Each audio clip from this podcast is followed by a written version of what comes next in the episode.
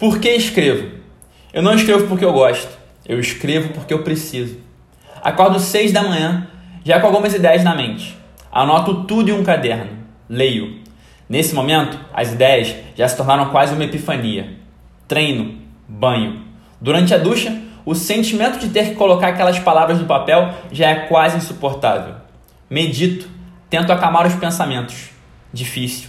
Finalmente sento, 8 horas da manhã, abro o computador. Algo divino acontece. Vomito um texto e outro, mais um. Não consigo parar. Sou um homem possuído sendo exorcizado. Um instrumento para ideias muito maiores do que eu. Meio-dia. Eu não como desde o dia anterior. Estou tão preenchido com significado que não sinto fome. Mas almoço mesmo assim. Com medo de nunca mais parar. A impressão que tenho é que se ficasse, ficaria para sempre. Nunca mais comeria e não me incomodaria.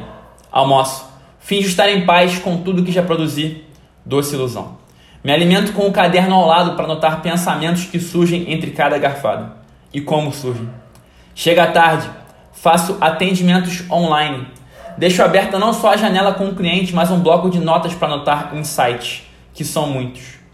Jantar. Torço para parar. Chega. Quero descansar. Impossível. Anoto mais algumas coisas. 10 horas, hora de dormir. Por favor, ideias parem de vir. Chega por hoje. Corro para a cama e foco na minha respiração. Se demora mais de 15 minutos para dormir, é inevitável. Jogo mais alguns rabiscos no caderno que dorme comigo. E no dia seguinte, a mesma coisa. De segunda a segunda.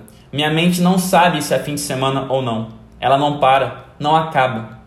Eu gostaria muito de dizer que escrevo apenas para compartilhar com as pessoas o que aprendi. Mas também escrevo para exorcizar meus demônios, para acalmar uma mente inquieta.